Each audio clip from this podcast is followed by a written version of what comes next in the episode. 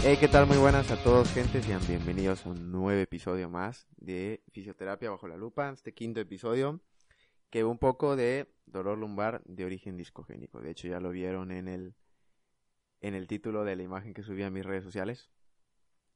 Pero bueno, ya saben que a mí me gusta mucho eh, dar píldoras de información, que sea información rápida, que no se pase mucho tiempo, así que vamos de una vez al grano a hablar de lo que concierne el episodio, ¿no?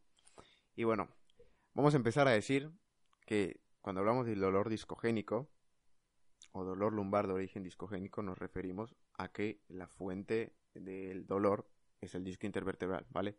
Sabemos que las únicas partes inervadas del disco son las partes externas eh, del anillo fibroso. De hecho, es la estructura más grande eh, sin suministro de sangre en el cuerpo. Pero acá hay un detalle.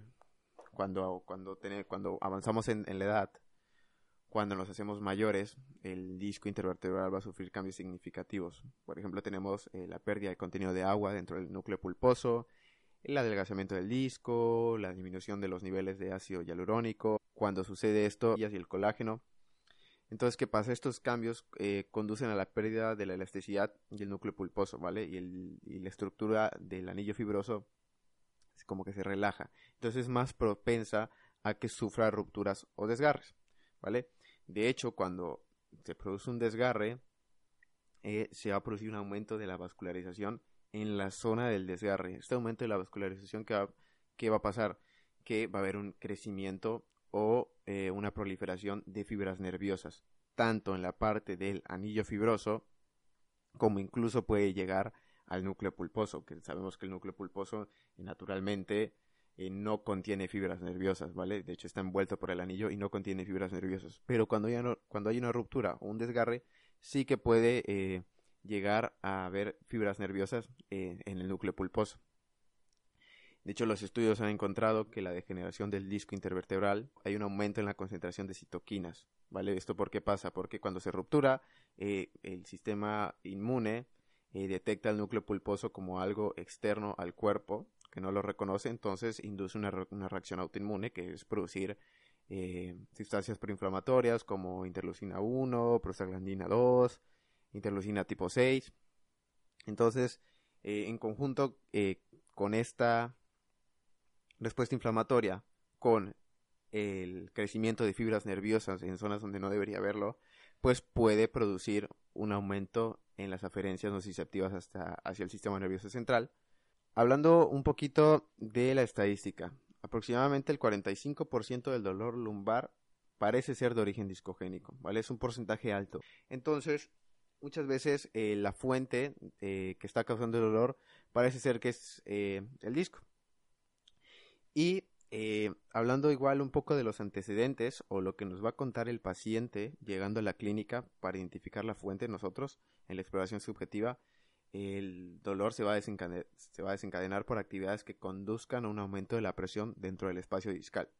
Por ejemplo, estas actividades pueden ser estar de pie o sentado durante mucho tiempo, eh, inclinarse hacia adelante, estornudar, toser y la provocación del dolor igual parece estar relacionada con el estar sentado a levantarse, esta acción de estar sentado a levantarse y que se produzca el dolor, parece estar relacionada con un dolor lumbar de tipo discogénico. ¿Qué pasa? ¿Cuál es el problema que tenemos con esto? Que por ejemplo en, en dolores lumbar, lumbares de tipo facetario, igual tenemos que estar de pie mucho tiempo, estar sentado mucho tiempo, inclinarse hacia adelante, estornudar y todos pues igual van a producir dolor en un dolor lumbar de tipo facetario. Entonces, como podemos ver los antecedentes, o sea, la exploración subjetiva, la entrevista que tenemos con el paciente no nos va a revelar muy bien cuál es la fuente del dolor. Incluso la exploración objetiva, por ejemplo, si hacemos una movilización posterior anterior, pues estamos eh, irritando tanto facetas articulares como el disco intervertebral. Entonces no nos va a ayudar mucho. Entonces, ¿cuál es el único dato que podemos tener en cuenta que nos aumenta la probabilidad o nos aumenta la sospecha de que estamos ante un dolor lumbar de tipo discogénico. Pues eh, Young, S. y colaboradores en el 2003 demostraron en un estudio prospectivo que la, centralización de los síntomas, es decir, que se vaya a la línea media, eh, parece estar relacionada más con un dolor lumbar de tipo discogénico. Y esto lo confirmaron Peterson y colaboradores en el, y colaboradores en el 2017. Que es decir, que si tengo un dolor lumbar, que el dolor se centraliza en la línea media, es decir, en la columna vertebral, pues podemos pensar ya en que eh, la fuente sea el disco. De hecho, en dolores lumbares de tipo facetarios, el diagnóstico diferencial así se realiza. Es decir, si mi paciente llega con dolor lumbar y tiene una centralización de los síntomas en la línea media, pues automáticamente descartamos un dolor lumbar de tipo facetario porque sabemos que esto se relaciona más con un dolor lumbar de tipo discogénico, ¿vale? Luego tenemos que las causas del dolor pueden ser varias. Eh, como ya habíamos dicho, el aumento de la respuesta autoinmune que va a producir una eh, respuesta inflamatoria, un crecimiento nervioso en zonas donde no deberían haber eh, fibras nerviosas, como es el núcleo pulposo o en las partes más internas del anillo fibroso, y una sensibilización central.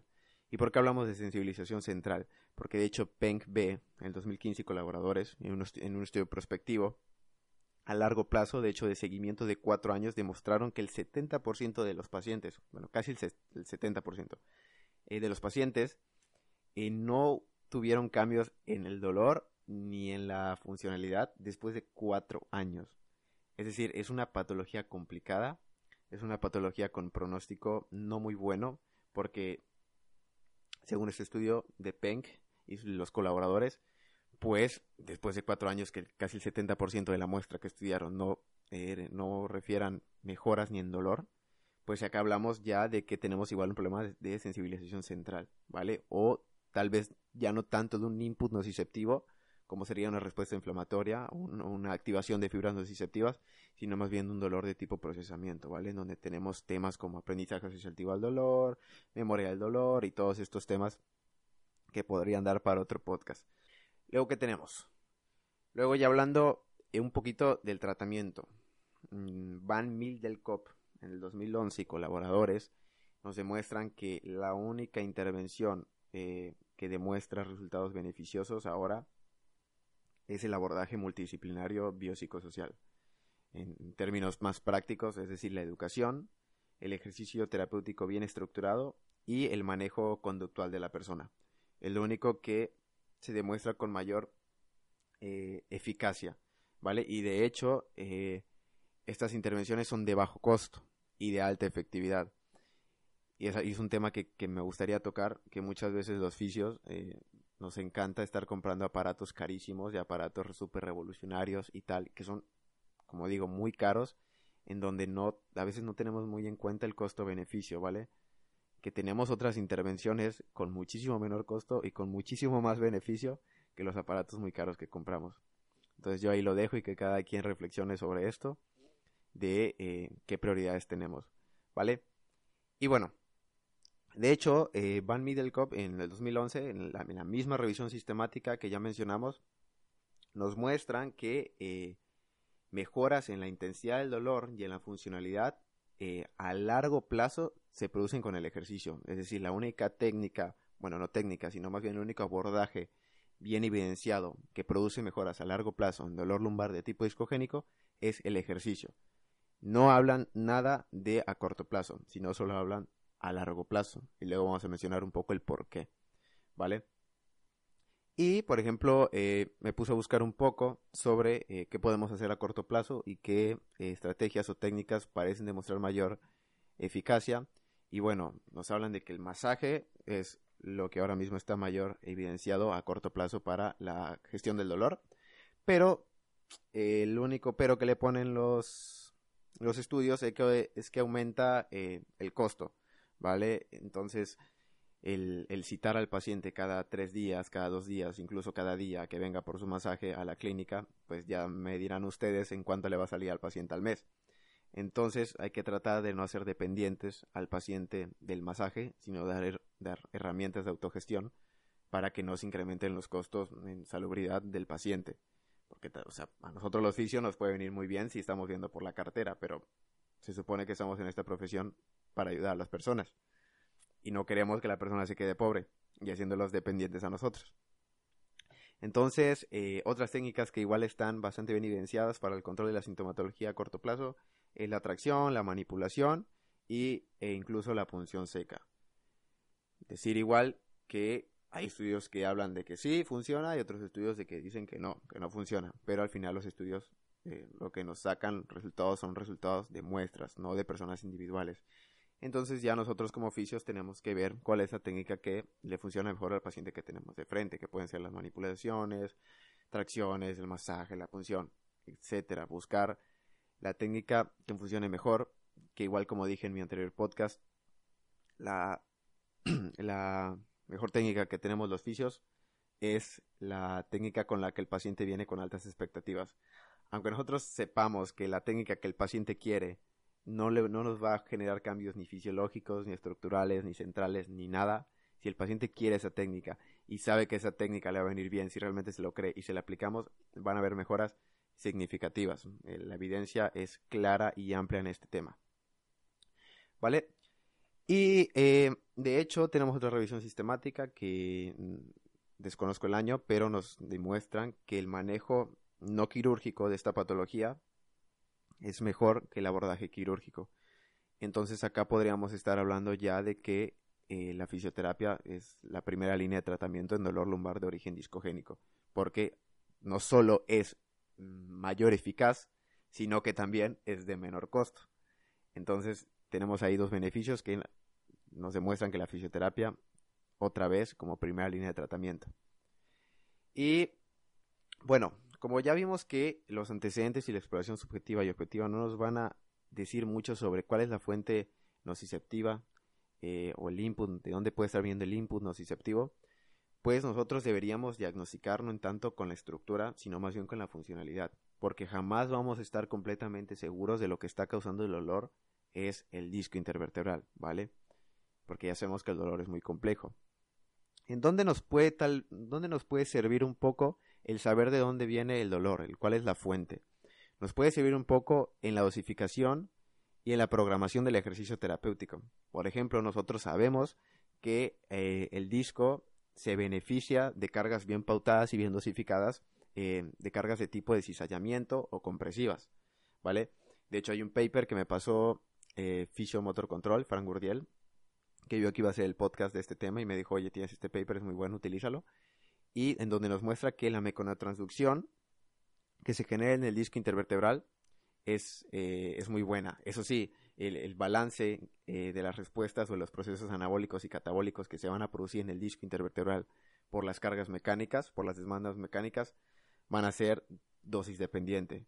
Es decir, si nosotros nos pasamos de la dosis la cual puede soportar el disco de la persona que tenemos enfrente, podemos conducir a que haya una eh, degradación de la matriz extracelular, que haya muerte celular, que haya anormalidades morfológicas, pero eso sí nos pasamos, pero si no llegamos al umbral mínimo necesario para producir adaptaciones, pues no estamos creando ninguna, eh, ningún beneficio al paciente. Entonces es lo bonito de la, esto es lo bonito de la fisioterapia, lo que lo hace un arte y una ciencia, encontrar el punto medio de saber, bueno, acá sí estoy produciendo adaptaciones, pero no me estoy pasando de de, lo que debe ser, porque si nos pasamos vamos a producir mayor dolor y menor funcionalidad.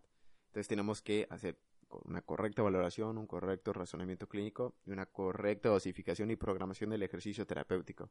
No dosificar a como creo, no el 4x12, no el 3x10 y no me importa la carga, no me importa la frecuencia, no me importa la duración, no me importa la velocidad del ejercicio. Todas las variables del ejercicio terapéutico deben ser bien, eh, bien examinadas y consideradas a la hora de programarlo, ¿vale? Y volviendo un poco al tema de la funcionalidad, repito, nosotros como oficios, que a veces se nos olvida, eh, nuestra tarea no es curar nada, los oficios no curamos nada, ¿vale? Los oficios, nuestra tarea principal es devolverle la funcionalidad al paciente, lo que quiere hacer el paciente. Si el paciente ya no puede salir a correr, pues trabajamos en eso. Si el paciente ya no puede colgar su ropa, pues, pues, trabajamos en eso. Si el paciente ya no puede lavar los platos, trabajamos en eso. Si el paciente ya no puede hacer la actividad física que hacía antes del dolor, pues trabajamos en eso. No trabajamos tanto en la estructura, ¿vale? No guiemos tanto nuestro diagnóstico y nuestro tratamiento en la estructura que creemos, sino más bien en la funcionalidad del paciente. Porque acá, repito, no curamos nada. ¿Vale? Y, eh, bueno, creo que hasta aquí vamos a dejar el podcast 15 minutos. Me acabo de dar cuenta que ya estamos llegando a los 16 minutos de podcast. Ya se nos fue un poquito de la mano. Entonces, nada, eh, creo que eh, es una muy buena píldora de información sobre el dolor lumbar de origen discogénico. Tocamos varios temas. Obviamente no podemos abordarlos de manera muy profunda porque al final se me alargaría el podcast a podcast de una, y una hora, hora y media. Y no es el caso. Pero te dejo en la, en la descripción del episodio todos los artículos de donde saqué la información para que tú te metas y los puedas leer y tú puedas sacar tus propias conclusiones y puedas aprender más, porque como digo, no, no estoy abordando todo lo que tocan los cinco o seis papers de los que estoy hablando. ¿Vale? Nada, decirte que muchísimas gracias por escucharme, muchísimas gracias por estar acá de nuevo. Y si eres nuevo, pues muchísimas gracias por la oportunidad que le estás dando al podcast. Eh, te dejo mis redes sociales en la descripción y si te da mucha flojera leer, pues te las digo por acá. Eh, estoy en Instagram como JD Fisioterapia y estoy en Facebook como JD Fisioterapia. Te invito a que te suscribas igual al podcast si lo estás escuchando en Evox, eh, pues que le des a suscribir y si lo estás escuchando en Spotify, pues que le des un corazón para que eh, te lleguen las notificaciones, que creo que llegan las notificaciones cuando yo suba un nuevo podcast y que estés atento a mis redes sociales, que por ahí ando activo últimamente, ando muy activo y por ahí, por ahí voy avisando todo, ¿vale? De nuevo, muchísimas gracias por escucharme, muchísimas gracias por estar aquí conmigo de nuevo. Y nada, los veo en el siguiente episodio. Hasta la próxima, gente.